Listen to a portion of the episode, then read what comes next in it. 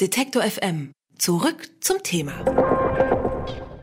Aus dem Weltall beobachten, welche Wege die Tiere auf unserem Planeten nehmen. Das wird in Zukunft möglich sein, denn heute geht an der internationalen Raumstation ISS ein Beobachtungssystem für Tierbewegungen in Betrieb.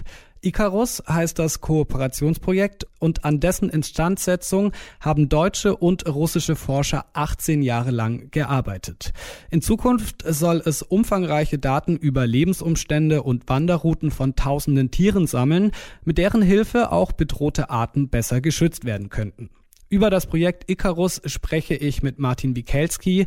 Er ist Direktor des Max-Planck-Instituts für Verhaltensbiologie und leitet das Forschungsvorhaben. Guten Tag, Herr Wikelski. Guten Tag.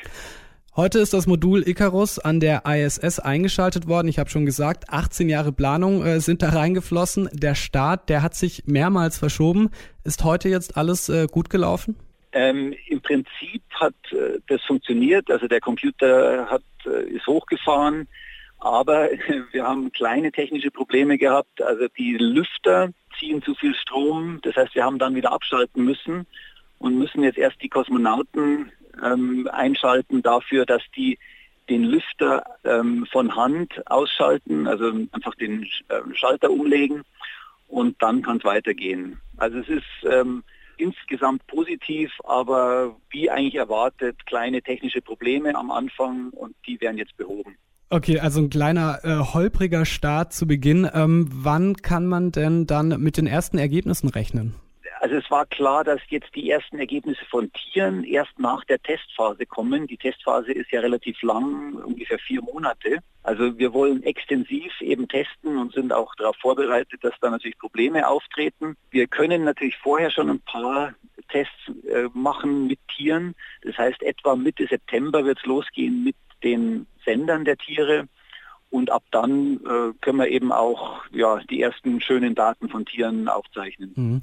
Ähm, wie genau gehen Sie da vor? Also wie kann man sich das vorstellen? Haben Sie da jetzt einfach tausende Tiere per Hand mit äh, Sendern ausgestattet oder wie läuft das ab? Genau. Ähm, Im Moment haben wir natürlich nur wenige Tiere mit Sendern ausgestattet, nur für den Test am Boden, fürs Auslesen am Boden, äh, um das Ganze wirklich als System äh, zu überprüfen wenn wir im ja, September, Oktober dann wissen, dass alles gut funktioniert, dann geht es richtig äh, in die größeren Zahlen, dann werden mehr Tiere besendet.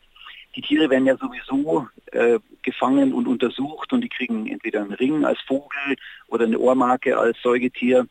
Und äh, das wollen wir eben jetzt ersetzen durch diesen elektronischen Tag, mit dem wir sehr viel mehr über das Leben der Tiere lernen. Mhm. Und was genau, also welche Informationen können dann die äh, Sender liefern? Geht es da nur um das Wanderungsverhalten oder werden da auch andere Aspekte wie beispielsweise ja die Ernährung oder die Fortpflanzung mitgeliefert?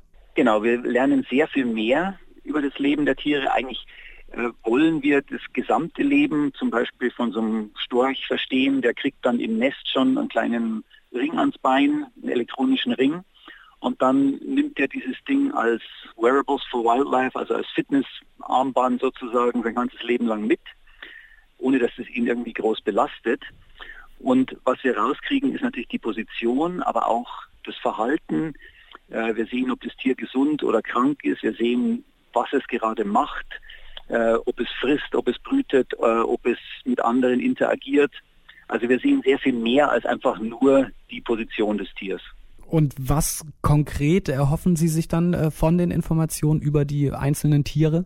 das Wichtigste von uns, für uns ist, dass wir das Schwarmverhalten, die natürliche Intelligenz der Tiere verstehen. Die Tiere kommunizieren ja untereinander, deswegen sind die für uns sowas wie intelligente Sensoren über das Leben an sich.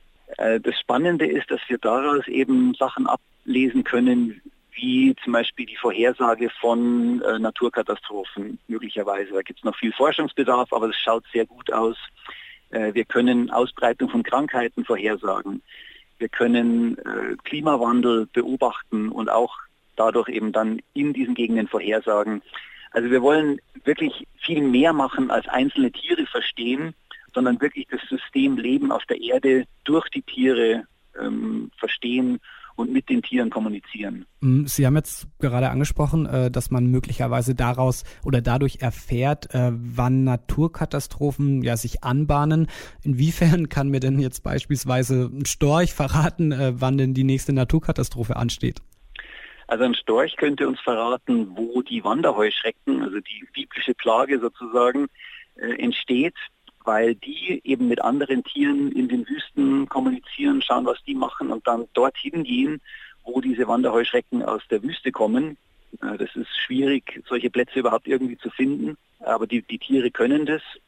Aber ähm, wir wissen im Moment noch gar nicht, wer uns was im Tierreich sagen kann. Äh, wir wissen ja jetzt bei Hunden zum Beispiel, manche können Krebs riechen, andere können äh, Sprengstoff riechen, andere können Lawinenopfer finden. Genauso wollen wir es jetzt angehen mit den Wildtieren, dass wir erstmal fragen, was könnt ihr uns denn überhaupt sagen und wer kann uns am meisten über bestimmte Phänomene vorhersagen. Sie haben auch über den äh, Klimawandel äh, gesprochen, ja, das alles bestimmende Thema äh, unserer Zeit. Ähm, Sie erhoffen sich auch Anreize, äh, wie gewisse Tiere, die vom Aussterben bedroht sind, äh, besser geschützt werden können. Wie genau kann man sich das vorstellen? Bei vielen von diesen Tieren wissen wir ja noch gar nicht, wo die wirklich Probleme haben und wo sie sterben. Ähm, das können wir jetzt zum ersten Mal über diese Sender rauskriegen. Wir wissen dann wirklich, wo wir die Tiere schützen müssen, wo die kritischen Zeiten und Stellen im Jahr sind, ähm, wo wir eingreifen müssen oder wo wir vorsichtig sein müssen mit diesen Tieren. Äh, wir können aber auch unmittelbar dann äh, Tiere vor Wilderei zum Beispiel schützen oder eben rausfinden, wo Vögel gefangen werden. Diese ganzen Sachen sind für uns eigentlich der, der Hauptantrieb, so ein System aufzubauen. Aber wir bekommen eben dadurch noch sehr viel mehr eben diese Kommunikation mit den Tieren weltweit. Zum Schluss noch, gibt es Vorbilder für Ihre Idee, für Ihre Aktion, die Sie jetzt gemeinsam mit der ISS äh, starten, äh, auf die vielleicht die ja, Idee auch beruht, die Sie jetzt momentan verfolgen? Ja, also Humboldt hat natürlich vor 250 Jahren genau das äh, gefordert, dass man so vorgehen muss in der Biologie. Aber wir wissen auch von den ganzen Hochkulturen der Menschheit, die ja alle ihre heiligen Tiere gehabt haben, von denen sie lernen.